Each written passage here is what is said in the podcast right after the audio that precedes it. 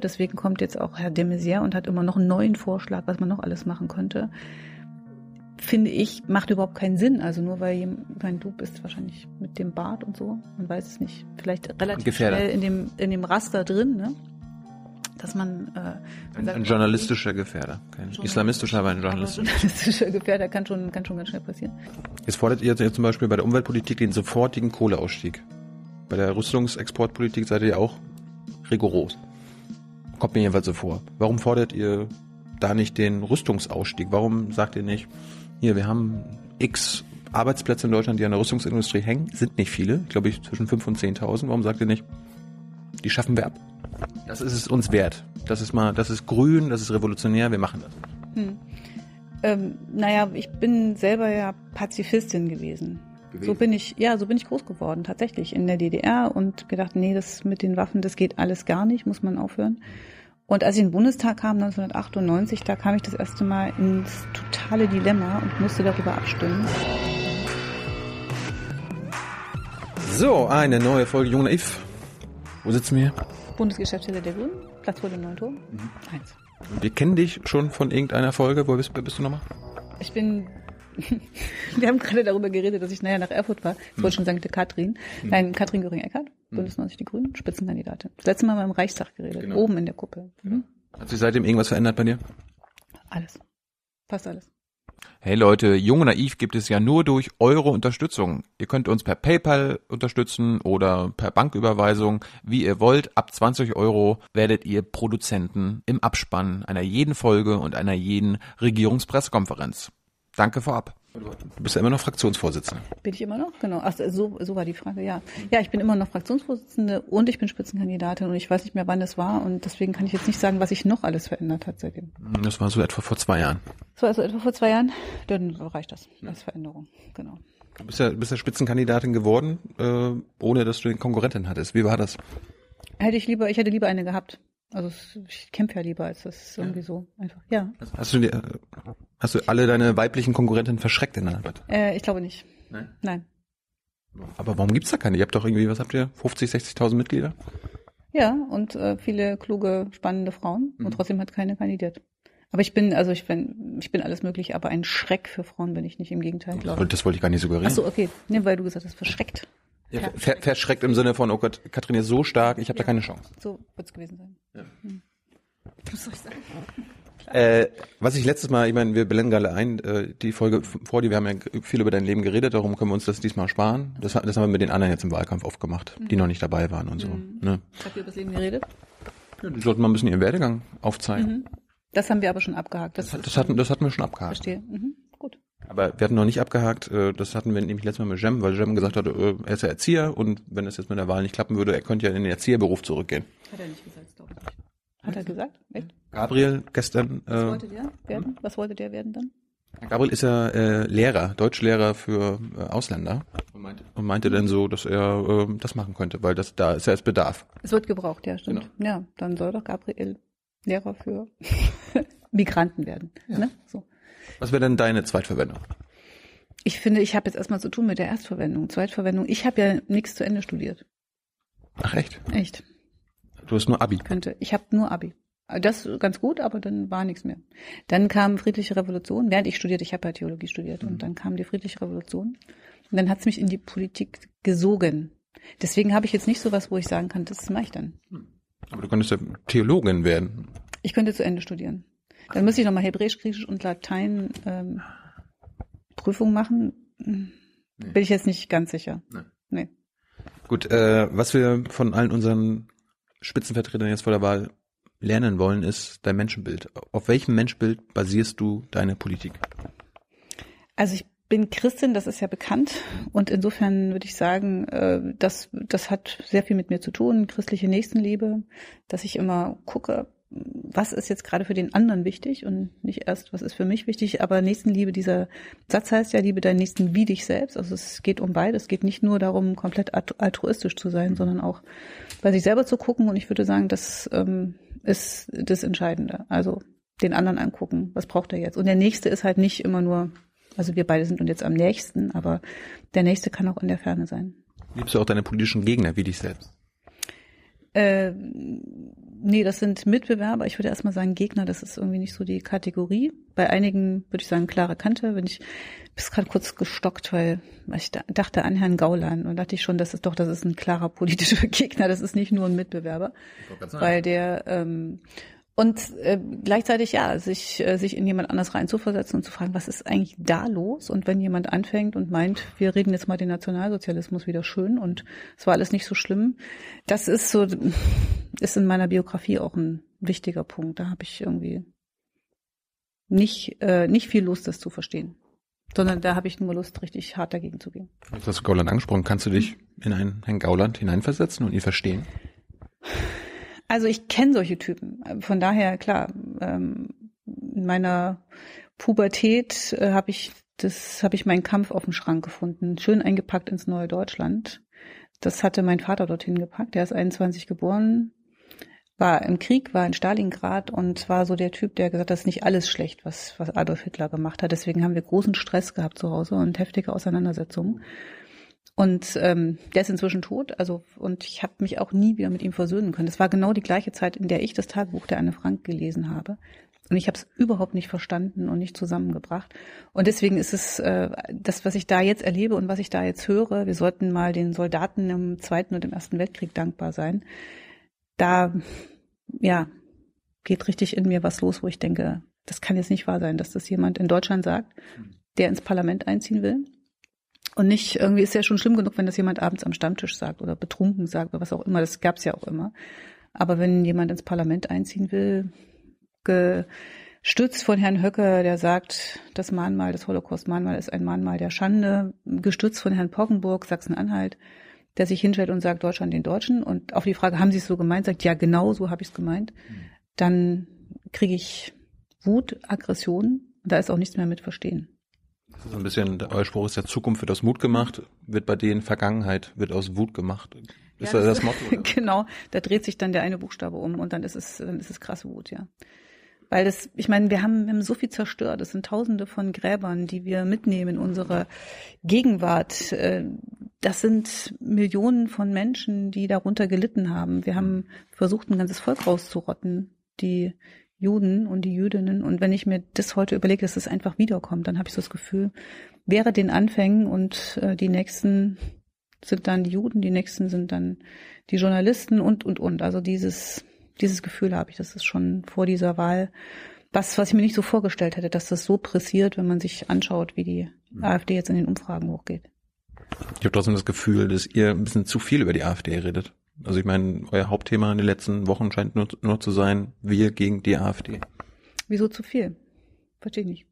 Ihr könntet ja eher über eure Ideen reden und was ihr machen wollt und halt die AfD für sich sprechen lassen. Also nicht so viel Aufmerksamkeit geben, weil das führt ja dazu, dass alle gegen die. Das hat ja bei Trump nicht wirklich funktioniert. Das hatte bei Le Pen fast, äh, hm. nein, nicht so knapp, aber auch nicht, auch nicht funktioniert. Bei Corbyn war es ja ähnlich. Es kommt aus einer ganz anderen Ecke, aber da waren auch mhm. alle gegen Corbyn, medial wie politisch.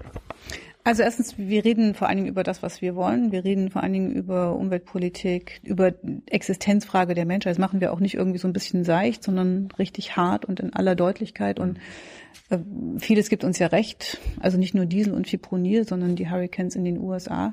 Es gab ja meine Lieblingskarikatur der letzten Wochen ist eine, wo Donald Trump im Hurricane steht und äh, sagt, Moment mal, ich bin doch aus dem aus der Klimakrise ausgestiegen. Wieso das jetzt hier noch so? Und genau so ist es. Also es ist jetzt irgendwie klar und bewiesen, dass diese Wetterkapriolen eben inzwischen schon Klima sind. Das tun wir als erstes und trotzdem gibt's ja auch in der Politik, auch äh, für mich als Person Sachen, die kann ich nicht stehen lassen. Und äh, dazu gehören solche Sätze wie die von Gauland, die kann ich nicht stehen lassen. Und da, ich werde ja keinen von den Leuten, die die AfD wählen wollen, die sich da sicher sind, die werden ja nicht zu den Grünen ziehen. Wir sind genau das Gegenteil von allem, was die wollen. Wir sind multikulturell, wir sind tolerant und wir finden, in Deutschland muss Zusammenhalt her und wir sind international und europäisch. Das wollen die alles nicht. Und äh, trotzdem kann ich das nicht, kann ich das nicht lassen. Es geht vielleicht eher um die, um die Unentschlossenen oder die vielleicht gar nicht wählen wollten und dann immer, keine Ahnung, genervt sind und aus Trotz quasi zur Wahl gehen und sagen, gut, dann Den drücke ich eine rein. Ja, den kann man jetzt sagen, ähm, man kann schon auch anständig wählen und es gibt Alternativen, die jenseits der AfD sind. Also wahrscheinlich sind das ja nicht Merkel und Schulz. Die haben ja mit ihrem Duett, was sie da gesungen haben, äh, in, in diesem Fernsehscheinduell gezeigt, dass sie nicht unterschiedliche Parteien zu sein scheinen, sondern dass sie irgendwie sagen, komm, machen wir es nochmal zusammen, oder? Also jetzt mal ich, jetzt ich, ich, Martin Schulz, möchte jetzt auch dabei sein. Das ist irgendwie der, der Unterschied. Aber man konnte das an diesem Wochenende ganz gut sehen. Also was die FDP auf der einen Seite will, was die Grünen auf der anderen Seite wollen, das, das sind Alternativen, um die es gerade geht. Jetzt hast du gerade Trump angesprochen. Ist Trump dein Lieblingsschurke weltweit? Nein, ich habe keinen Lieblingsschurken. Ich, nee? äh, nein, warum? Es gibt es gibt leider zu viele davon. Es gibt Erdogan, es gibt Putin, es gibt Trump und äh, Kim Jong Un. Also, ja, machst du keinen Unterschied. Ein, na, es gibt immer Unterschiede zwischen denen, aber du hast ja gefragt, Lieblingsschurke, ja, ja oder nein? Nein, ich habe keinen Lieblingsschurken. Auch wenn du meinst jetzt, bei dem ist es besonders leicht, ne, weil den alle so komisch finden, aber hm, so einfach ist es ja nicht. Es ist gefährlich. Er ist gefährlich, Putin ist gefährlich, Erdogan ist gefährlich, also von daher. Es sind alle auf unterschiedliche Weise gefährlich. Wen sollten wir als erstes loswerden? So läuft es ja leider nicht. Wir sind ja in der, zum Glück sind wir ja in der Demokratie und äh, wollen niemanden entsorgen und auch niemanden mal eben loswerden. Und Trump ist demokratisch gewählt. Also nicht jetzt Putin auch, Erdogan auch. Putin mehr oder weniger. Ähm, da, Erdogan auch. Ja, Erdogan auch in beiden. Also bei Putin kann man wirklich nur sagen mehr oder weniger, weil bei dem war ja klar, dass die Opposition gar keine Chance hatte, anständig anzutreten. Also mhm. sobald einer Opposition macht, kommt er in den Knast oder ist plötzlich umgekommen aus Versehen an der Kremlmauer. Und bei Erdogan weiß man auch, dass die Opposition kaum noch Chancen hat. Mhm. Also insofern demokratisch gewählt ist jetzt ein bisschen übertrieben, aber trotzdem würde ich immer sagen, ja, das mit der Demokratie ist schon ernst. Das kann auch in eine Richtung gehen, die einem nicht gefällt. Gibt es in der EU Schurken? Mhm. Naja, was heißt in der EU? Gibt's gibt's ja Schurken. Also klar kann man sich die Rechten angucken und kann sich kann sich Le Pen, von der hast du vorhin schon mal geredet, kann sich die angucken natürlich. Aber die ist ja nicht in der Macht. Aber die ist ja nicht an der Macht. Insofern. Was mit Theresa May, Orban? Äh, werden, ja, würde auch sagen, die beiden sind jetzt nicht so ähnlich, aber an, an Herrn Orban hätte ich jetzt auch als erstes gedacht. Wenn ich mir angucke, wie der mit Flüchtlingen umgeht, mhm. dann hat das jedenfalls mit meiner Vorstellung von europäischen Werten nichts zu tun und auch Peace in Polen hat mit meiner Vorstellung von europäischen Werten nichts zu tun. Mhm. Äh, trotzdem müssen die sich immer demokratischen Auseinandersetzungen stellen, wenn sie, solange sie Mitglied der Europäischen Union sind. Und ich hoffe sehr, dass diese Länder das auch bleiben, weil da gibt's eben auch immer die anderen, gerade in Polen. Die gehen dort auf die Straße und riskieren ziemlich viel. Gut, jetzt sind wir bei der Außenpolitik gelandet. Kannst du uns mal erklären, was der Unterschied zwischen grüner, CDU, SPD und linker Außenpolitik? Ohne die FDP jetzt sozusagen? Ja. Oder war das jetzt, ähm, ja. weil da gibt's ja einen gravierenden Unterschied in der Europapolitik. Du kannst die FDP auch noch gerne mit einbinden.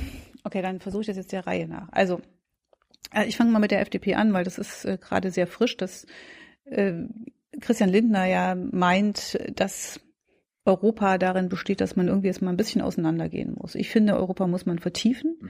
Da bin ich mit Herrn Juncker einer Meinung. Hätte ich auch so nicht gedacht, weil äh, der hat jetzt eine sehr leidenschaftliche Rede für Europa gehalten mhm. und hat für Investitionen geworben, hat für Vertiefung Europas geworben, hat klar gesagt, den Euro brauchen wir. Mhm. Das ist äh, das Gegenteil dessen, was die FDP gerade macht und will. Die sagt, naja, man kann auch Griechenland dann mal abspalten. Mhm. Und äh, Herr Macron hat nicht umsonst gesagt, wenn es in Deutschland eine Regierung gibt, an der die FDP beteiligt ist, dann ist es für mich der Tod, da in Athen gesagt. Und insofern sieht man da, da geht schon sehr viel auseinander zwischen uns und der FDP. Ich weiß nicht, ob das die FDP jetzt vor allen Dingen macht, um irgendwo noch Wählerstimmen am, an irgendeinem Rand äh, zu gewinnen. Äh, fürchte aber, dass es Christian Lindner ernst meint damit, weil dieses, wir richten uns nach den Investoren, wir gucken mal, was gut für uns ist und denken es dann noch nicht mal zu Ende. Also im Moment ist es ja, muss man ja sagen, wir profitieren davon. Wir profitieren von Stabilitätspakt, der tolle Haushalt, den Herrn Schäuble, der, den Herr Schäuble so genießt, der hat genau damit zu tun, mhm. dass wir investieren können. Also insofern ist das der Unterschied zur FDP, der hört sich nach marktkonformer EU-Demokratie an.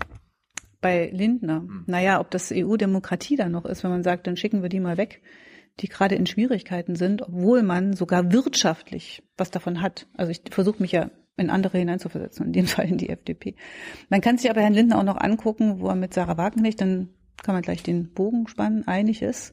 Nämlich wenn es um Putin geht äh, und sozusagen, na jetzt akzeptieren wir doch mal, dass er die Krim annektiert hat und das nehmen wir jetzt erstmal so hin und dann heben wir die Sanktionen auf, kriegt Beifall von Sarah Wagenknecht. Das ist für mich keine Option, weil Völkerrecht gilt und zwar in jedem Fall. Und ich war immer froh darüber, dass die allermeisten Unternehmen in Deutschland gesagt haben, das gilt für uns auch, weil wir nicht daran glauben, dass wir wirtschaftlichen Erfolg haben sollten, indem wir ein autokratisches System, das das Völkerrecht bricht, unterstützen. Hm. Aber, aber bist du der Meinung, wie Schemen, dass ähm, Sarah Wagenknecht Putin anhimmelt? Ob sie ihn anhimmelt? Also sie, hat ihn, sie, sie hat ihn als Casino-Kapitalisten und äh, Mafia-Kapitalisten bezeichnet, jedenfalls bei uns. Ja. Ja, aber äh, also nee, Anhimmel würde ich auch nicht sagen, aber es ist natürlich eine andere Art, ähm, Russlandpolitik zu machen. Also ich bin, muss man immer vor der Klammer einmal sagen, damit man nicht in irgendwelchen komischen Verdacht gerät. Natürlich finde ich, dass Dialog wichtig ist, auch mit Russland, klar. Aber gleichzeitig klare Kante und beim Brechen des Völkerrechts klare Kante. Und deswegen würde jetzt nie, niemand anders sagen, das ist äh, Anhimmelei. Aber irgendwie die Amis äh, brechen auch Völkerrecht, da sagen wir auch nicht Sanktionen und so. Also was mit Drohneinsätzen, mit irgendwelchen Krieg, Kriegsführungen ist. Da, da würde ich eindeutig sagen, ähm, unter Freunden, das war ja vor Trump auch, ne? Das würde man wahrscheinlich nicht mehr so einfach sagen, die Vereinigten Staaten sind unsere Freunde, jedenfalls nicht der, dieser Präsident. Mhm. Da muss man sehr eindeutig sein, sehr klar sein. Und äh, dann muss man innerhalb der NATO zum Beispiel auch drüber reden, wer kriegt welche Rüstungsgüter und welche nicht. Also ja, Türkei haben wir das, haben wir die Situation ja nach wie vor, dass die Rüstungsgüter bekommen, dass wir Waffen dorthin exportieren, dass Rheinmetall in aller Ruhe dort eine Rüstungsfabrik aufbaut. Und äh, wir in Deutschland darüber reden, ob man jetzt irgendwie mal die Tür zur EU zumacht. Also das schwächste Instrument überhaupt, was man anwenden kann, was auch noch diejenigen schwächt, die in der Türkei für Freiheit kämpfen. Also insofern, das, das gilt in alle Richtungen. Aber, Aber die EU-Sanktionen, äh, das heißt auf der einen Seite, es gibt Sanktionen der EU, wo man sich nicht rausbegeben sollte. Und auf der anderen Seite, die Annexion der Krim kann man nicht akzeptieren. Punkt. Völkerrechtsbrüche gehen gar nicht, aber die unter Obama habt ihr jetzt auch nicht Sanktionen gefordert, als der Völkerrecht gebrochen hat. Jetzt ist Trump da. Jetzt reden wir über Trump. Der bricht auch Völkerrecht. Im Jemen, Drohnenangriffe in Somalia und so weiter. Fordert ihr Sanktionen gegen die USA? Nee, in dem Fall nicht. Aber wir sind da, wir sind der Meinung, dass die Sanktionen aufrechterhalten werden müssen. Die Sanktionen, die hm. die EU beschlossen hat. Und in Bezug auf Russland. So was, wo waren wir jetzt? Ähm, wir, hatten, wir hatten linke FDP und äh, CDU, CSU.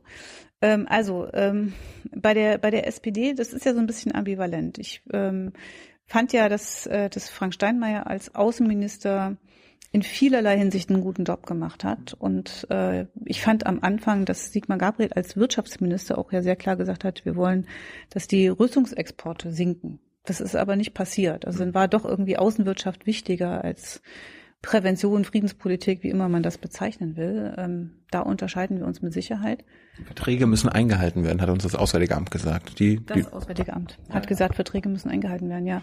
Komisch aber, dass er am Anfang seiner Regierungszeit gesagt hat, und das werde ich euch zeigen, das machen wir. Mhm. Und ähm, Verträge einhalten heißt auch, dass man die Rüstungsexportlinien, die wir haben in Deutschland, einhalten muss. Deswegen sagen wir, auch wenn das so schwer ist, dann machen wir das jetzt anders, dann machen wir ein Rüstungsexportgesetz und nicht mehr nur die Richtlinien. Die sind ja damals unter Rot-Grün entstanden. Claudia Roth war diejenige, die die entwickelt hat, diese Rüstungsexportrichtlinien, weil es auch damals schon nicht möglich war, ein Gesetz zu machen, sondern da ging es halt darum, dass man wenigstens mit den Richtlinien klar macht, was will die deutsche Politik. Und wenn das nicht geht, dann muss, muss da ein Gesetz her. Und dann ist klar, dann muss man sich erstmal an das Gesetz halten und Punkt und Ende der Durchsage wenn es so schwer ist. Ich finde auch, ähm, naja, die Aktivitäten von Gerhard Schröder in Russland, da sagen ja die einen, das ist jetzt seine Privatsache, dass er einem Staatsunternehmen dienen will. Und äh, die anderen sagen, na Moment mal, der ist ehemaliger Bundeskanzler. Und die Dritten sagen, dazu würde ich auch erstmal tendieren, was sagt eigentlich die SPD genau dazu? Also Martin Schulz hat erst gesagt Privatsache, dann hat er gesagt, dass er hätte das nicht gemacht, er hätte jetzt auch mit Gerhard Schröder telefoniert. Aber ist es okay oder ist es nicht okay? Das wissen wir immer noch nicht so ganz genau. Hm. Und ich sage, das, äh, das ist nicht okay. Und Gerhard Schröder hat ja auch sehr bewusst gesagt, das wollen auch die meisten Deutschen. Das ist schon genau richtig, das so zu machen. War jetzt ja keine Außenpolitik bei der SPD. Also jetzt, naja. Gerhard Schröder ist nicht wirklich Außenpolitik, sondern eher. Die Frage ist ja, wie steht die SPD dazu? Also und deswegen finde ich es, äh, finde ich, passt es erstmal äh, gehört es zu erwähnen. Aber ich würde auch nicht sagen, wir sind da diametral in allen Fragen unterschiedlich. Äh, ich finde, zur Außenpolitik gehört auch immer Entwicklungszusammenarbeit. Das sollte man nicht einfach wegtun, so nach dem Motto, Oder? macht ja nichts. Das, das alle sagen, es muss man, man muss es nur auch tun. Und das erlebe ich nicht. Wir sind immer noch nicht beim 0,7 Prozent Ziel des Bruttoinlandsproduktes. Wir rechnen da alles Mögliche mit rein. Wir rechnen irgendwie Flüchtlingsunterstützung in Europa, in Deutschland mit rein, wenn wir sagen 0,7 Prozent Ziel. Wie absurd ist das eigentlich? Wir betreiben eine Landwirtschaftspolitik mit EU-Hilfe, die dazu führt, dass wir neue Flüchtlinge haben werden, der ghanaische Kleinbauer, der seine Hühnerfarm schließen muss, weil wir dieses gefrorene Resthühnerfleisch dorthin exportieren, gehört auch dazu. Es gehört auch zur Außenpolitik. Da bin ich dann auch gleich bei der bei der CDU und bei der CSU, die genau das nämlich wollen, weil Handelspolitik äh, geht ja nach dem Motto, nicht was hilft den Verbrauchern, nicht was passt zur Entwicklungszusammenarbeit, äh, sondern was hilft uns erstmal wirtschaftlich. Jetzt fordert ihr zum Beispiel bei der Umweltpolitik den sofortigen Kohleausstieg. Bei der Rüstungsexportpolitik seid ihr auch rigoros. Kommt mir jedenfalls so vor. Warum fordert ihr da nicht den Rüstungsausstieg? Warum sagt ihr nicht, hier, wir haben x Arbeitsplätze in Deutschland, die an der Rüstungsindustrie hängen, sind nicht viele, glaube ich zwischen 5 und 10.000. Warum sagt ihr nicht, die schaffen wir ab? Das ist es uns wert. Das ist mal, das ist grün, das ist revolutionär, wir machen das. Hm. Ähm, naja, ich bin selber ja Pazifistin gewesen. gewesen. So bin ich, ja, so bin ich groß geworden, tatsächlich in der DDR und gedacht, nee, das mit den Waffen, das geht alles gar nicht, muss man aufhören. Und als ich in den Bundestag kam, 1998, da kam ich das erste Mal ins totale Dilemma und musste darüber abstimmen, ob wir einen Einsatz machen im Kosovo. Und das war die für mich irgendwie das, die schrecklichste politische Entscheidung, die ich treffen musste. Die konnte mir, ich war überhaupt nicht darauf vorbereitet. Hast du dagegen gestimmt oder dafür? Ich habe dafür gestimmt. Und äh, warum? Ich habe alles gelesen, was man lesen musste oder konnte oder fast alles, wahrscheinlich sicherlich nicht alles.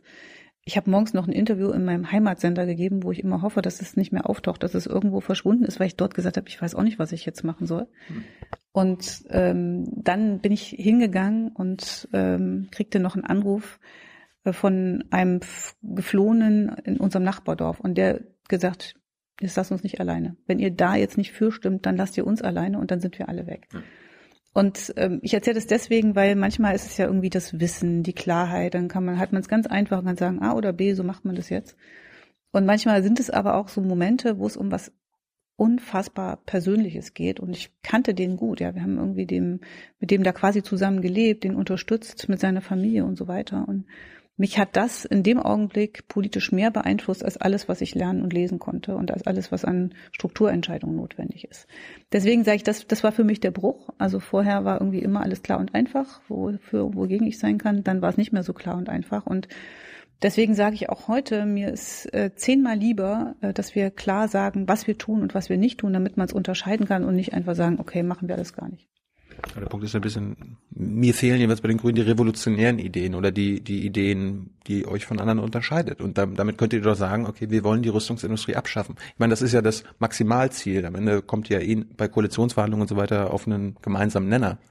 Aber ja, davon haben wir, davon haben wir keinen kein Moment mehr Frieden, dass wir in Deutschland keine Rüstungsgüter mehr produzieren. Wir haben mehr Umweltschutz, das ist ja gerade sehr revolutionäre Sachen genannt, die wir vorhaben, mit dem, mit dem Ausstieg aus der Kohle, wo wir auch nicht sagen, dass wir sofort aus der ganzen Kohle aussteigen. Das werden wir nämlich nicht schaffen. So also realistisch so sind wir. Na doch, ist es schon, weil wir, weil wir sagen, aus den 20 dreckigsten Kraftwerken steigen wir sofort aus. Und das ist richtig viel, weil dann haben wir eine richtig krasse, große CO2-Reduktion. Und dann geht es um den Verkehr und den Ausstieg aus dem Verbrennungsmotor das ist das nächste große Ziel. Und insofern die revolutionären Sachen haben wir, aber die müssen auch wirksam sein. Also nur, dass wir dann, was weiß ich, Russland mit den Kalaschnikows überlassen, dass die die Rüstungsgüter produzieren, da ist noch nichts gewonnen. Gut, wir sind ja, glaube ich, in den Top 5 in, in, in der Welt. Darauf sollten wir, glaube ich, nicht stolz sein. Darauf seid ihr ja wahrscheinlich auch nicht stolz. Bin ich auch nicht, bin ich auch nicht stolz, aber trotzdem bleibe ich dabei, dass ich Sachen ändern will, die wirksam sind. Und äh, jedenfalls da würde ich meine Kraft erstmal hin verwenden. Aber ich meine, die, beim Kohleausstieg, da sind ja auch Arbeitsplätze dran. Da, wie, wie, wie viel hängen da dran an, wie, im Kohlebereich? Mir geht es ja nicht um die Arbeitsplätze bei der, bei der Rüstungsindustrie. Das ist nicht der Punkt. Beim Kohleausstieg ist es eher andersrum. Da hängen Arbeitsplätze dran. Aber wenn wir das jetzt nicht ändern, dann werden die einfach so weg sein, weil es nicht wettbewerbsfähig ist. Wir haben irgendwie Kohlekraftwerke aus den 60er Jahren. Die haben 30 Prozent Wirkungsgrad. Ich meine, das kann mir keiner erzählen, dass das irgendeinen Sinn macht. Und die sollen gerne bei den Erneuerbaren tätig werden oder wo auch immer. Man muss jetzt nur sagen, gerade in der Lausitz, ne, da sind das irgendwie noch 5.000, 6.000 Arbeitsplätze. In Ostdeutschland, in dem Gebiet, wo wirklich viel Strukturänderung notwendig ist und wo nicht einfach so fünf andere Arbeitsplätze da sind und wo das Reden davon, dass Fachkräftemangel ist, überhaupt nichts bringt. Und denen jetzt zu sagen, macht immer weiter in der Kohle und zu wissen, das wird in fünf, sechs Jahren sowieso Schluss sein, weil es gar nicht mehr geht, dann will ich lieber sagen, was habt ihr für andere Möglichkeiten? Und letzte Frage noch zur Außenpolitik. Welche Bundeswehreinsätze möchtest du am liebsten sofort beenden? Ich möchte, dass wir rausgehen können aus Afghanistan. Das ist ein ganz entscheidender Punkt. Und äh, sofort? Ja, ich meine, die Frage ist doch, wie, auf welche Art und Weise kann man überhaupt noch ein Mandat beeinflussen? Und ich sehe nicht, dass man das beeinflussen kann. Nicht mehr. Nicht jetzt nicht mehr. Ich war ja damals dafür, dorthin zu gehen. In, auch in der Verantwortung. Ich war auch lange dafür, dort zu bleiben, in der Verantwortung für die Leute da. Aber ich sehe nicht, dass dieser Einsatz mit so wenig humanitärer Hilfe auf der anderen Seite tatsächlich das bringt, was er bringen muss. Hast du auch mal einen Bundeswehreinsatz abgelehnt? Du hast jetzt immer nur von denen gesprochen, die du befürwortet hast? Ja klar, ich habe den in Mali befürwortet noch, also was ja auch ein sehr, sehr heikler Einsatz ist. Und ähm, eine ganze Reihe von anderen habe ich mich enthalten oder habe ich abgelehnt in letzter Zeit. Ja. Welche? Was, was, was mit dem Anti-ISIS-Einsatz? ISIS-Einsatz habe ich nicht zugestimmt, genau. Warum nicht? Den, naja, wenn man sich, wenn man sich anschaut, worum es da geht und was äh, vor allen Dingen mit den Waffenlieferungen passiert, dass niemand sagen kann, wo landen diese Waffen eigentlich. Das war nichts, wo ich zustimmen konnte. Das ist gar nicht so einfach gewesen, finde ich, weil auf der anderen Seite ISIS bekämpfen ist ja erstmal klar, wollen wir alle. Man wird auch ISIS nicht bekämpfen können, indem man mit denen diplomatisch redet. Das klappt nicht, weil genau das wollen die nicht. Die wollen nicht reden, die wollen zerstören. Und äh, zugleich ging es da um, um Waffenlieferungen ich sage, wo landen die dann am Schluss und wer, wer bekommt die dann? Und bis heute ist es ja so, dass die Bundesregierung selber, Frau von der Leyen, nicht sagen kann, wo sind eigentlich die Waffen, die wir dahin geliefert haben, geblieben. Hat der deutsche Kriegseintritt gegen die, bei der Anti-ISIS-Koalition dazu geführt, dass es mehr Terroranschläge in Deutschland gibt? Ich glaube, dass man so einen unmittelbaren Zusammenhang nicht herstellen kann. Ähm, die, diese Terroristen, die suchen sich immer aus, wo sie zuschlagen können, wo schwache Stellen sind, wo sie, wo sie verletzen können. Und insofern glaube ich, das eine hat mit dem anderen nichts zu tun. Gut. Äh, Umweltpolitik. Du hast ja schon gesagt, äh, der Kohleausstieg. Seid, seid ihr die Einzigen, die das fordern? Die das, ja, die das konsequent fordern, ja, in der Tat. Also die, die klar sagen, wie ist der Ausstiegsplan und so weiter. Es gibt noch andere, die so Überschriften haben, aber. Gibt es andere Themen in der Umweltpolitik, wo ihr äh, den anderen keine Chance lasst? Keine Chance heißt was? Ja, dass nur ihr das fordert. Dass nur wir das fordern. Ja, Ausstieg aus dem Verbrennungsmotor bis 2030 fordern auch nur wir. 100 Prozent Erneuerbare beim Strom bis 2030 äh, fordern nur wir. Die Linken fordern keinen Verbrennungsmotorausstieg? Ja, wenn man mit Dietmar Barth redet, mit dem hatte ich noch die Diskussion, der hat gesagt, wir nennen da kein Datum. Also ja, gut, deswegen. Dann andersrum. Warum, warum nennt ihr eigentlich ein Datum? Warum, warum, äh, warum sagt ihr nicht, wir wollen das, aber die Wirtschaft wird schon wissen, wann das am besten ist? Weil da nichts passiert. Also es ist ja auch der, das, was diejenigen wollen, die kein Datum nennen wollen. Die wollen ja, dass nichts passiert. Und ich glaube, man kann es nur mit einem Datum machen, man kann es nur mit Druck machen. Und dann gibt's auch gerne Wettbewerbsfähigkeit zwischen den Unternehmen. Die wissen dann alle klar, wann Schluss ist. Und dann kann man da auch Arbeitsplätze erhalten, weil man weiß, die muss man jetzt umbauen, die Wirtschaft muss man umbauen. Aber erstmal ist Gesundheitsschutz zentral. Also wir können nicht mehr einfach so weitermachen, so nach dem Motto, ist egal und messen dann immer mal Feinstaub oder messen CO2-Ausstoß und sagen, oh, das tut uns jetzt aber leid. Und Christian Lindner sagt dann, naja, wenn wir die Grenzwerte nicht einhalten können, lass sie uns einfach raufsetzen. Die Luft ist doch eh, ist doch okay, wenn man irgendwie in einer ordentlichen Gegend unterwegs ist. Also das wäre jetzt nicht meine Haltung. Und beim Katalysator war es ja genauso. Das hat geklappt, als man gesagt hat, so, da ist Ende.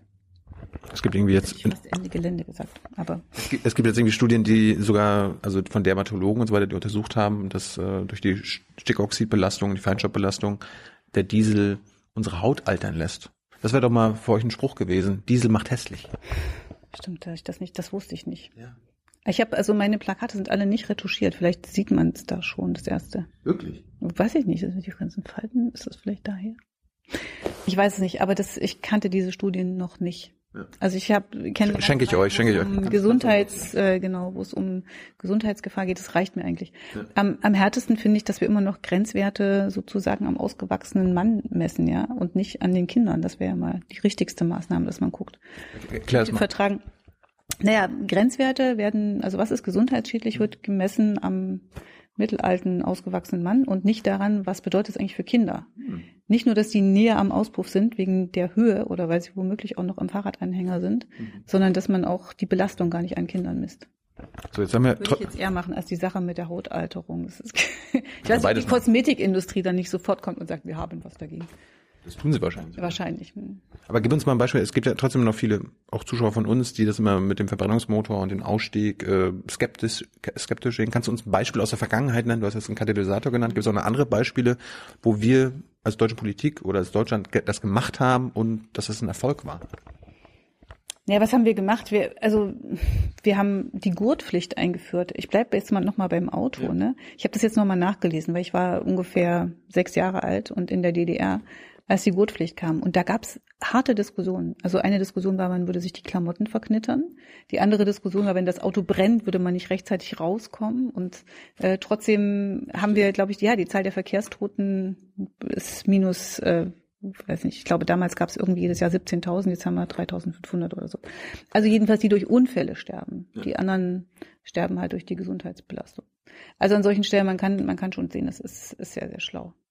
Ich habe jetzt letztens eine Studie gesehen, dass durch Kreisverkehr 75 Prozent der äh, Unfälle, die zu Verletzungen führen und Toten, äh, reduziert werden. Ihr müsst eigentlich einfach mehr Kreisverkehr fordern. Mehr Kreisverkehr und weniger Hautalterung. Ich glaube, das ist die Kampagne, die wir sofort starten müssen. Gibt es irgendwelche um Umweltthemen, die ihr ähm, aufgegeben habt? Nee, also ich äh, wüsste nicht, welche. Also wir haben, äh, in manchen, in manchen Fragen gehen wir anders ran. Wir haben, glaube ich, ähm, den Fehler gemacht, dass wir bei der Landwirtschaft nicht über die Struktur geredet haben, sondern darüber, was bitteschön die Verbraucher zu tun haben. Und äh, da haben wir uns sehr, sehr verstiegen. Das würde ich heute nicht mehr machen. Also ich würde sagen, erstens ja, Transparenz für die Verbraucherinnen und Verbraucher, so wie beim Ei, bei den Eierprodukten, also beim, bei der, bei den Eiernudeln, bei der, bei den Kuchen und bei der Mayo von mir aus auch, soll das draufstehen, was, was sind da für Eier drin, aber auch beim Fleisch. Aber das, das ist so das eine. Das andere ist, wir haben eine Landwirtschaft, die basiert darauf, eine Förderung, dass man Agroindustrie macht, dass man Gift aufs Feld tut, dass man die Tiere einpfercht, dass da Antibiotika drin sind und dass es erstens nicht gesund ist, was wir da zu essen kriegen, dass wir zweitens dafür sorgen, dass es Artensterben gibt und dass wir irgendwann wahrscheinlich nur noch Äpfel aus Neuseeland haben, weil die in Deutschland nicht mehr wachsen, weil sie, man kann ja alles mögliche mit dem Pinsel bestäuben, aber die Erträge sind nicht entsprechend, wenn es die Bienen nicht mehr gibt. Und wir haben vorhin schon kurz gesagt, Entwicklungszusammenarbeit ist das auch ein Thema. Ne? Also unsere Art von Landwirtschaft und Export, die da dranhängt, ist dann am Ende sogar eine Fluchtursache. Und da habe ich gesagt, da muss man die Strukturen ändern und nicht an die Verbraucher appellieren, dass sie irgendwie ihr Leben ändern. Bist du für Transparenz in der Massentierhaltung? Ich gebe dir jetzt mal ein Beispiel. Angenommen, es gibt so einen Bauernhof mit, keine Ahnung, tausend Kühen in so einem Stall und so weiter. Und äh, wärst du dafür, dass man diese, dass man daraus einen Livestream anbietet im Internet? Also, damit die Leute sehen, wie die, wie die Tiere, die sie vielleicht äh, am nächsten Tag im Aldi kaufen können oder so weiter, also das Fleisch, äh, wie das gehalten wird, am besten wie das noch geschlachtet wird und so, äh, geschlachtet wird und so weiter. Gibt es ja große Debatten darüber, ob das Hausfriedensbruch ist, wenn man da äh, illegal filmt. äh, nee. in solchen, aber du, du meinst jetzt äh, legal. Genau. Ja. Ihr könntet ja die Bauern verpflichten, okay, wir wollen hier, ähm, dass wir das Das können wir auch machen und äh, dann würden sich ganz viele Leute ekeln. Aber Ja, das ähm, ja, das ist mir zu erzieherisch, ehrlich gesagt. Ich finde, was wir machen ist, wir ändern, klingt jetzt voll unerotisch, die Bundesbauordnung. Und dann ist klar, die Ställe müssen entsprechend groß sein. Wir sagen, wie viele Tiere pro Fläche noch hin dürfen. Zwei Großfre zwei Großvieheinheiten, ich habe Wortfindungsschwierigkeiten heute, pro Hektar, dann hat man klar so eine Riesenstelle mit tausend Kühen, die kann es gar nicht mehr geben, weil die kannst du nicht rausbringen und wieder reinbringen. Die können nicht ins Freie und ich glaube, das ist sinnvoller als mit Ekelvideos zu arbeiten. Ich finde es finde es gut, dass man das sieht, dass es das auch gibt, also dass man auch weiß, Küken schreddern zum Beispiel. Ja, männliche Küken werden geschreddert. Und davon äh, gibt es ja gen genügend Filmbeiträge. Ich finde auch gut, dass man weiß, was da passiert, dass die von so einem Förderband runterfallen und äh, getötet werden, nur weil sie männlich sind. Aber ich glaube, die Struktur zu verändern ist sehr viel sinnvoller. Das ist ja das, was Politik machen kann. Die soll ja nicht erschrecken, sondern die soll was ändern. Und insofern wäre das mein Weg. Ihr könntet immer sagen, das sind, keine, das sind keine Ekelvideos, sondern wir wollen Transparenz in den Bauernhöfen und mhm. ob nun Ekel da ist oder entsteht, das liegt ja an den Bauern, damit habt ihr ja nichts zu tun. Liegt, ja, liegt auch an den Verbraucherinnen und Verbrauchern wie gesagt, ich will da Transparenz haben. Ich finde auch gut, dass es solche Aufnahmen gibt. Ich finde auch gut, dass Leute immer mal zwischendurch gucken, ne, bei Menschen, die behaupten, wäre alles in Ordnung und äh, dann findet doch keine Kontrolle statt. Die Landwirtschaftsminister aus Nordrhein Ministerin aus Nordrhein-Westfalen ja zum Beispiel, die einen eigenen Hof hat und dann befragt wurde in einer Fragestunde der Landesregierung nach diesem Hof und hat sie gesagt, das ist, mein Mann hat diesen Hof und der hat auch die Studie geschrieben, nein, die Stellungnahme geschrieben. Und dann hat sie sich irgendwie fünfmal versprochen und äh, da gab es ja eine ganze Reihe von Skandalen. Bei mir zu Hause war es der Landesverbandsvorsitzende vom, äh, vom Bauernbund, der irgendwie krasse Vorgänge in seinen Stellen hatte. Der ist auch nicht mehr Vorsitzender oder Präsident, sind die, glaube ich, mhm. äh, Präsident des Bauernverbandes ist sondern da sind jetzt irgendwie neue Leute, die gesagt haben, sowas nie wieder mit uns. Dass das passiert, finde ich richtig. Mhm. Und da ist auch Transparenz wichtig. Aber mir ist erstmal wichtiger, dass das gar nicht wieder vorkommt und deswegen andere Strukturen, entsprechende Kontrolle und ich bin auch überzeugt, dass die meisten Bäuerinnen und Bauern das auch mitmachen wollen. Es geht ja nicht darum, die zu blamen, sondern es geht auch darum, dass man die 40 Prozent des EU-Haushaltes, die in die Agrarförderung fließen, sinnvoll einsetzt und dann eben nicht mehr für die Agroindustrie, nicht mehr für diese üble Art von Landwirtschaft, wo Glyphosat aufs Feld kommt. Hm. Ist ja auch so ein Punkt, ne? Glyphosat. Ich habe neulich ein Streitgespräch gehabt mit dem Präsidenten des Bauernverbandes Bund, Herrn Ruckwied. Der war für Glyphosat wahrscheinlich. Ja, ich habe ihn gefragt, äh, Herr Ruckwied, ähm, sind Sie denn sicher, dass das nicht schädlich ist? Und dann sagt er, ich halte mich an die wissenschaftlichen Studien. Jetzt sind wir, glaube ich, zwei oder drei Wochen danach. Da stellt sich heraus, die entscheidenden Teile dieser wissenschaftlichen Studie sind von Monsanto abgeschrieben worden. Also ein echtes Plagiat, aber von der härtesten äh, ja, von dem härtesten Konzern, der äh, Ackergifte anbietet. Und man kann es nur so sagen. Und dann stellt sich ein Bauernpräsident hin und sagt, ich verlasse mich auf wissenschaftliche Studien. Da kannst du dich überhaupt nicht drauf verlassen. Und da habe ich gesagt, ja, aber es gibt auch andere Studien. Also noch damals, als wir das mit Monsanto noch nicht wussten. Und dann sagt er, aber ich verlasse mich halt auf die Studien. Und dann denke ich, nee, wenn irgendwas ein Risiko hat, wenn man nicht weiß, ob es nicht total schädlich ist, dann macht man eins, man sagt, das nehmen wir nicht. Punkt aus Ende. Risikominimierung, finde ich ganz zentralen Punkt. Gibt ja, gibt, aber ich weiß gar nicht. Aber gibt ja ein Vorsorgeprinzip in Deutschland. Wir sind ja nicht in Amerika. Wir sind nicht in Amerika und deswegen ist Vorsorgeprinzip klar, genau. Also man kann bei uns nicht klagen. Sehen wir jetzt gerade beim Auto auch. Hinterher. Noch nicht. Kommen wir mal zur Sozialpolitik. Ähm, du warst ja wahrscheinlich damals schon im Bundestag. Hast du äh, für die Agenda-Gesetzgebung gestimmt, auch Hartz IV und sowas? Mhm. Ja. Könntest, könntest du heutzutage sechs Monate lang von Hartz IV leben? Na, sechs Monate würde ich wahrscheinlich überstehen, ja. Das würde schon gehen. Aber das ist nicht der Punkt, ob man sechs Monate davon leben kann. Sondern der Punkt ist ja, wie lange man davon leben muss. Und wir haben heute ja die Situation, dass wir relativ viele Leute in Arbeit haben, aber eben diejenigen, die keine haben, die sind dann fast immer auch richtig langzeitarbeitslos. Und deswegen sind sechs Monate, ich habe ja alles Mögliche, ne? Ich muss ja irgendwie nicht, ich, ich musste mich einschränken, natürlich logisch.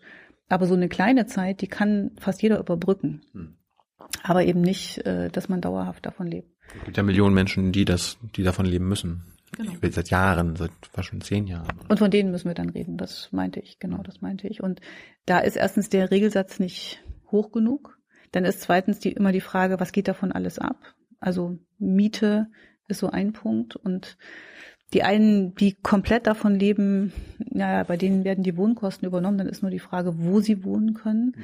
Bei den anderen, die Aufstocker sind, werden die Wohnkosten nicht komplett übernommen, die kriegen vielleicht Wohngeld, dann ist schon wieder zu entscheiden, können die irgendwie in dem Stadtteil bleiben, wo die Kinder zur Schule gehen, ja oder nein. Und inzwischen wissen wir, dass in Deutschland Leute 40 Prozent, manche sogar 50 Prozent des Nettoeinkommens fürs Wohnen ausgeben.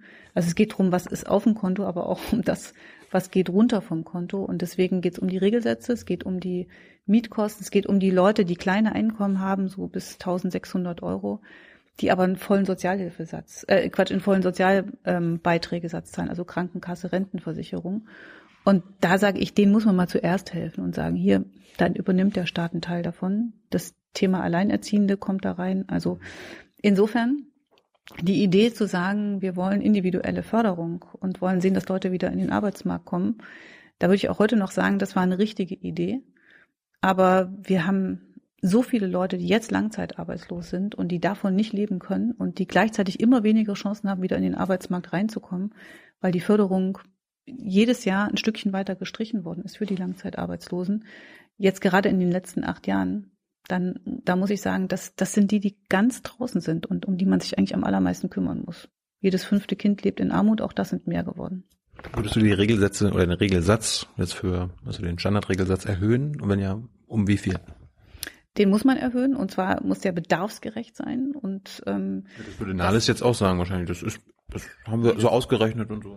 Nee, das, das ist hier genau der Punkt. Wer, wer rechnet das aus? Deswegen sage ich jetzt nicht äh, Summe XY, sondern ich sage, der muss erhöht werden, etwa um 20 Prozent. Das äh, sind ist die. Das sind 80 Euro aktuell. Das sind aktuell ungefähr 80 Euro. Nee, das ist auch nicht viel, aber deswegen habe ich auch gesagt, es geht nicht nur darum, was kommt aufs Konto drauf, sondern auch was geht runter was tut man für Kinder, was tut man für Alleinerziehende. Deswegen haben wir gesagt, die müssen tatsächlich eine echte Förderung kriegen. Kinderförderung geht nicht mehr so nach dem Motto, wir leiten das von den Erwachsenen ab. Und wir haben gesagt, bei Alleinerziehenden muss es am Ende für ein Kind auf 460 Euro kommen. Jetzt aktuell, wenn man über bedarfsgerecht plus Alleinerziehenden Unterstützung redet. So, ein, eines der Lieblingsthemen unserer Zuschauer, der jungen Zuschauer oder der jungen Wähler ist das bedingungslose Grundeinkommen. Mhm. Was sagt Katrin dazu? Super Idee. Für ah. die, ja, da bin ich, ich bin halt alte Sozialpolitikerin, ne? das ist irgendwie schwierig. Ja, darum, Aber ich fand, darum, darum ja, dachte deswegen, ich, ja. hm, genau. Nein, super Idee für einen Haufen Leute, die ich kenne und äh, die damit total gut zurechtkommen würden. Ja, ne? Schlechte Idee aus den Erfahrungen, die wir gerade mit den Sozialreformen von Anfang der 2000er Jahre gemacht haben. Weil was ist passiert? Wir dachten, super, jetzt individuelle Förderung für alle.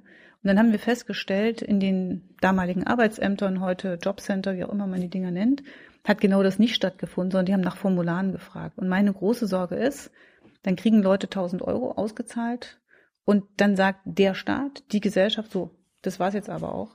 Jetzt kümmert euch bitte und seht, wie ihr zurechtkommt. Und dann kriegen wir nicht mehr mit, was ist mit Kindern, die eigentlich Nachhilfeunterricht brauchen, die Eltern, die sich das Wohnen nicht mehr leisten können und was passiert da eigentlich? Und deswegen sage ich, das ist für meine Begriffe für die Schwächsten ein echtes Problem. Aber wir haben lange natürlich darüber diskutiert. Äh, bei uns immer so 40, 60 ausgegangen für bedingungsloses Grundeinkommen oder nicht. Und deswegen haben wir gesagt, dazu stehe ich auch, lass es uns einmal unter Echtbedingungen ausprobieren. Das will ich gern machen. Und dann gucken, ob meine Sorge sich ähm, bewahrheitet oder nicht. Wo wollt ihr das ausprobieren? In Bayern? Ja, in Bayern weiß jetzt nicht. Thüringen? Nein, ja. in Thüringen kann man es ausprobieren. Man muss sich eine Region suchen oder man muss sich Personen suchen. Das ist äh, ja die andere Möglichkeit zu sagen, man nimmt eine bestimmte Gruppe von Personen. Die kriegen dann aber auch alles andere nicht mehr. Das ist ja genau der Punkt. Die kriegen dann eben kein Wohngeld mehr, die kriegen dann keine zusätzliche Förderung für Alleinerziehende mehr und, und, und. Mhm und haben eigentlich, wenn sie heute von Sozialhilfe leben, nicht mehr Geld zur Verfügung, vielleicht sogar ein bisschen weniger. Und das ist genau das, wo, wo ich Sorge habe, dass das schiefgehen kann. Aber du würdest ausprobieren, damit, also du, Zuschauer wissen jetzt, du bist nicht grundsätzlich dagegen, aber ich, ich bin skeptisch, äh, sag aber, lass es uns einmal probieren, aber unter echten Bedingungen. Also nicht, dass wir sagen, gibt ja die Initiative hat ja Grundeinkommen verlost, ne? Und äh, da, da gibt es so Leute, die haben einfach diese 1000 Euro zusätzlich bekommen, egal was sie gerade machen. Das ist natürlich super. Also das äh, ist sicherlich für jeden, der gerade prekär arbeitet oder was weiß ich, ein Sabbatical macht oder so, mhm. super, diese 1000 Euro zusätzlich zu haben oder 1100. Aber um die geht's ja erstmal nicht, sondern die Bedingungen müssen dann halt auch genauso sein, wie sie beim Grundeinkommen wären. Wie ist das mit der Sanktionspraxis bei Hartz IV? Abschaffen? Ja. Ohne Wenn und Aber. Ohne Wenn und Aber. Hat, es hat nichts gebracht. Also ich war ja lange der Meinung, man muss auch das machen, um zu gucken, äh, was, was passiert da eigentlich. Also ich glaube, man kann Jugendlichen, die eine Leistung kriegen, immer hinterher laufen, wenn sie nicht kommen zum Gespräch oder was auch immer. Aber die Sanktionen bringen es nicht. So. Jetzt habt ihr natürlich das Problem irgendwie, äh, ich habe Fragen mehr? Doch, doch. Doch, okay. Aber welches Problem? Ich wollte mal zur Überwachung kommen. Das höre ich in dem Wahlkampf jetzt auch wenig, das, äh, was die Grünen dazu sagen. Darum, welche Überwachungsgesetze der letzten vier Jahre wollt ihr abschaffen?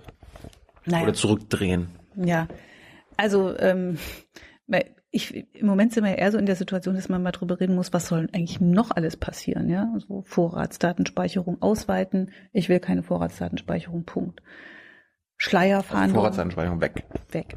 Schleierfahndung weitermachen, ausweiten will ich nicht. Also da wird uns ja Hermann viel Freude machen, wenn der Innenminister werden soll, was er ja gerne möchte. Deswegen kommt jetzt auch Herr de Maizière und hat immer noch einen neuen Vorschlag, was man noch alles machen könnte. Finde ich, macht überhaupt keinen Sinn. Also nur weil jemand, ich meine, du bist wahrscheinlich mit dem Bart und so, man weiß es nicht. Vielleicht relativ Gefährder. schnell in dem, in dem Raster drin, ne? Dass man, äh, Ein, sagt, ein journalistischer Gefährder. Kein Journal- islamistischer, aber ein aber journalistischer. journalistischer Gefährder kann schon, kann schon ganz schnell passieren. Das ist mein Wahlkampfbart. Also ich habe den. Sonst nicht? Wie war das beim letzten Mal, als wir uns getroffen haben, der Bart? Ich hatte glaube ich auch Bart, aber ich habe. Aber es war nicht der Wahlkampfbart, es war ein anderer. Nein, nein. Es war der, hm. Ich hatte, ich hatte kurz vor Gauland rasiert und jetzt zur Wahl. Aber ich kommt er wieder ab. Hat er das gewürdigt dann? Gauland nicht, hat er nicht. Hm, schade. Also, so. Äh, wenn, wenn es darum geht, dass man Sicherheit irgendwie herstellen will in Deutschland, muss man mehr Polizistinnen und Polizisten einstellen. Punkt. Und die muss man anständig ausrüsten. Zum Beispiel mit Mobiltelefonen, die jetzt manchmal ihre privaten Mobiltelefone benutzen. Und man fragt sich schon, da gibt es ja tatsächlich Leute, die bandenweise in Wohnungen einbrechen. Und wir haben eine Polizei, die ist deutlich schlechter ausgerüstet als die Diebesbanden. Und äh, da sage ich, das, das ist der Punkt bei der Sicherheit, das muss man machen. Was mit einem Staatstrojaner? Also, dass mir, Ja. dass man dir auf dem ähm, Rechn Rechner, auf äh, Rechner ein, äh, oder auf mein Handy äh, Software draufspielt, ähm, also, also, weg damit. Also quasi das, was euch mal im Bundestag passiert ist, äh, angeblich von, an, von einem anderen. Staat, machen wir jetzt selbst. machen wir jetzt selbst und machen wir regelmäßig und bei jedem. Äh, das, das geht für mich überhaupt nicht. Also, das haben wir auch weg. im Bundestag ja sehr eindeutig gesagt, genau. Online-Durchsuchung? Online-Durchsuchung auch nicht. Immer dann, wenn es eine konkrete, einen konkreten Anlass gibt, dann kann man alles ja machen. Das kann man auch heute schon mit den Gesetzen machen, wenn man sie auch mal anwenden würde. Aber alles, was massenweise ist, alles, was anla anlasslos ist, äh, das weg. Kommen wir nochmal zur äh, Mittelmeer-Sache. Die Mittelmeersache? Ja, und das Sterben auf dem Mittelmeer. Wir lassen ja aktuell, also Deutschland nimmt gerade weniger Flüchtlinge auf als das Mittelmeer. Sollten wir das ändern? Ja. Also definitiv. Ich, ähm, es ist ja nicht, ist ja nicht easy. Äh, aber erstmal muss man die Sachen gerade rücken, über die gerade gesprochen wird. Also sind 65 Millionen Menschen auf der Flucht nach wie vor weltweit. Die allermeisten bleiben in ihrer Nachbarregion. Manche leben in gruseligsten Lagern in Libyen beispielsweise. Und da sagt Herr Gabriel KZ-ähnliche Zustände. Und kurz danach gibt's dann eine Veranstaltung da sitzt Frau Merkel für die Bundesregierung, Herr Macron, den ich in anderen Fragen ja sehr schätze, in dieser überhaupt nicht. Und dann beschließen die miteinander, dass man jetzt mal mit Libyen einen Deal macht, darüber, dass die bitteschön Leute fernhalten sollen. Und die Dabei- restlichen, Dabei gibt's gar keine Regierung, ne? dabei gibt's gar keine Regierung und man weiß auch nicht, ob die sogenannten staatlichen Lager eigentlich schlimmer sind als die der Schergen. Also das ist ähm, leider nicht, nee, nicht leider nicht rauszufinden. Es ist einfach beides ganz gruselig. Also deswegen so ein Deal kann man nicht machen und trotzdem muss man sich ja Gedanken machen, wie, wie organisiert man das, dass die Leute nicht mehr auf diese Boote gehen. Und deswegen sagen wir, wir sollten großzügige Kontingente anbieten mit dem UNHCR, mit dem Flüchtlingswerk der Vereinten Nationen. Und die sagen dann, wer geht in welcher Reihenfolge nach Europa. Und dann sind es wahrscheinlich mal die Schwächsten, die da zuerst kommen, nämlich die Frauen und Kinder und nicht so, dass die Männer in Anführungszeichen vorgeschickt werden oder vorgehen, weil sie sagen, na gut, das ist so gefährlich, ich probiere das erstmal und versuche euch da nachzuholen. Das ist so ein anderer Punkt, dass ich finde, der Familiennachzug muss wieder eingesetzt werden. Dann sind die in Europa, dann müssen sie ein schnelles Verfahren kriegen, wir müssen registrieren, wir müssen wissen, wer ist da. Und dann nach der Registrierung werden sie verteilt und das hat ja der Europäische Gerichtshof gerade Gerichtshof gerade festgelegt, dass sie verteilt werden müssen. Und da bin ich jetzt äh, nicht der Meinung, dass wir zu Herrn Orban jetzt Flüchtlinge schicken sollten. Aber wenn er das nicht will, und das will er ja ganz offensichtlich nicht, dann machen wir etwas, was wir sonst auch machen in Europa. Die einen zahlen halt und die anderen machen die Arbeit. Oder und nehmen die Leute auf. Das könnte man jetzt länger erklären, wie das geht, aber es geht jedenfalls, kann man ganz realistisch machen. Und wer, wer hier ist, muss auch ein schnelles Verfahren kriegen. Das, ähm, das gehört für mich dazu. Also dieses, es dauert ewig, dann hat man sich hier schon halb integriert, dann muss man doch weg und äh, kriegt dann eine freiwillige Ausreise oder wird abgeschoben. Das, das ist nicht die Zukunft. Und es gibt Leute, die kommen, um ihre wirtschaftliche Situation zu verbessern. Und die sollten in Zukunft nicht Asyl beantragen müssen. Für die muss es ein Einwanderungsgesetz geben, dass die wissen, okay, ich habe da eine Chance, ich passe in dieses Punktesystem, ich werde da gebraucht oder eben nicht. Jetzt machen wir ja auch Deals, na gut, mit Libyen, da gibt's keine Regierung. Jetzt haben wir gerade einen mit Ägypten gemacht. Das ja. ist eine Diktatur. Das ist eine Diktatur, da liefern wir jetzt Waffen hin und Fahrzeuge, damit die uns die Leute weghalten. Also wir verlagern sozusagen die europäische Grenze vom Mittelmeer nach Afrika, nach Ägypten. Es ist äh, absurd. Also ich finde ja, ich meine, die Frau Merkel gibt, wird ja immer noch von Kollegen von dir die Flüchtlingskanzlerin genannt.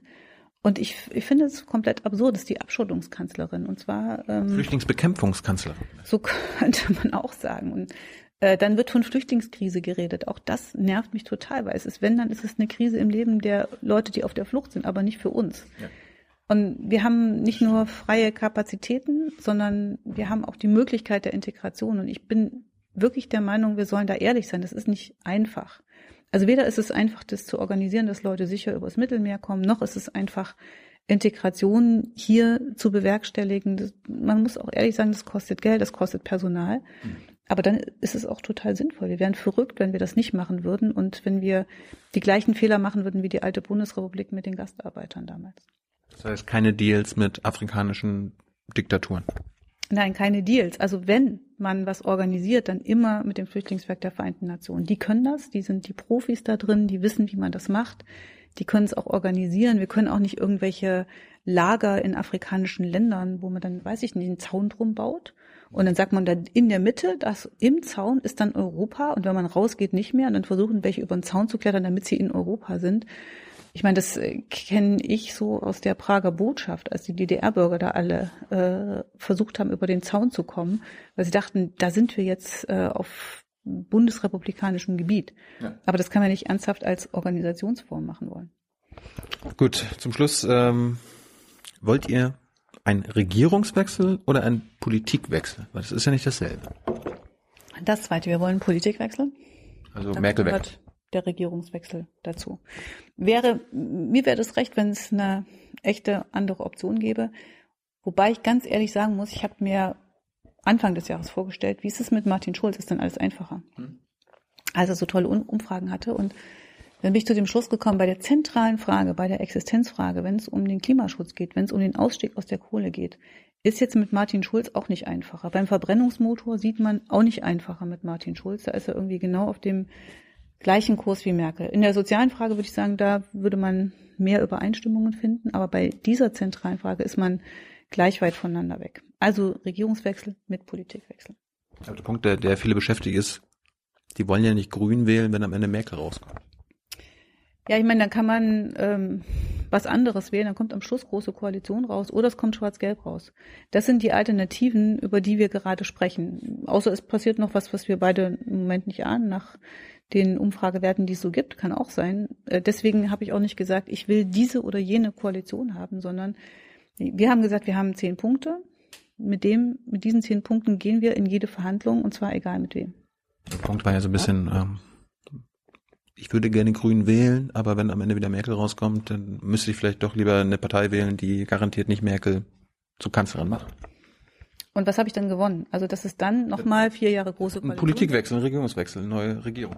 Das, wenn das wahrscheinlich wäre, sehr gerne bin ich, bin ich sofort dabei. Man kann uns wählen, dass man, damit man einen Politikwechsel kriegt. Deswegen Ausstieg aus der Kohle, aus den Verbrenner, aus der Massentierhaltung. Hatten wir schon, ja. ja, hatten wir alles schon. Ich versuche gerade die zehn Punkte einmal zu sagen, weil es geht ja um Inhalte. Es geht ja nicht in erster Linie darum, wer da, wer da vorne steht und ähm, den man so oder so findet, sondern es geht um die Frage, welche inhaltlichen Punkte werden bewegt? Da gehört die Bekämpfung der Kinderarmut dazu. Und wir hatten es auch schon, das Rüstungsexportgesetz. Das ist auch bei diesen zehn Punkten dabei. Das kann man kriegen, wenn man uns wählt. Das werden wir auch verhandeln, auch sehr hart. Mhm. Und ähm, ja, wenn es eine Mehrheit jenseits von Merkel gibt, ohne die AfD, werden wir es auch verhandeln. Und letzten kurzen beiden Fragen. Ähm, wenn es jetzt irgendwie links, es heißt immer so linksversiffte grüne, grüne Menschen ja. oder so weiter, äh, angenommen, die schwanken jetzt zwischen Linkspartei und Grüne. Wie würdest du diesen Wähler davon zu überzeugen, okay, doch nicht lieber links, sondern uns? Habe ich schon ein paar schon auf meinen Veranstaltungen gehabt und habe ich gesagt, ihr könnt euch entscheiden, ob ihr ähm, eine Linkspartei wählen wollt und fühlt euch dann gut und geht in die Opposition mit der Linkspartei oder ob ihr wollt, dass sich im Land wirklich was ändert, dann solltet ihr uns wählen. Und ähm, die jetzt schwanken zwischen also CDU, Merkel und Grüne, ja, also die bürgerlichen Wähler. Warum sollten die jetzt doch lieber euch wählen als damit es in die richtige Richtung geht. Weil ich meine, Angela Merkel mit der FDP, da kann ich nur sagen, frohe Verrichtung. Ich habe vorhin von Herrn Macron geredet, der gesagt, das ist mein Tod, wenn man Europa will.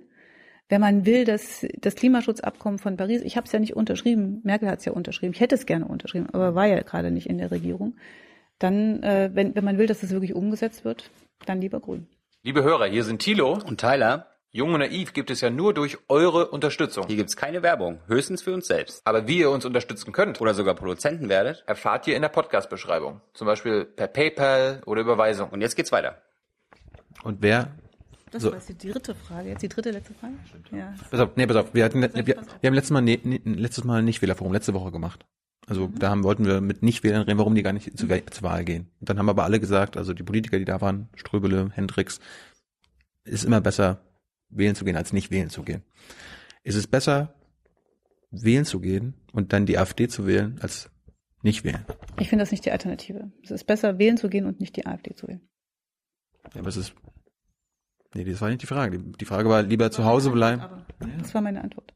Es ist nicht besser, lieber zu Hause zu bleiben, als dann nicht die AfD zu wählen.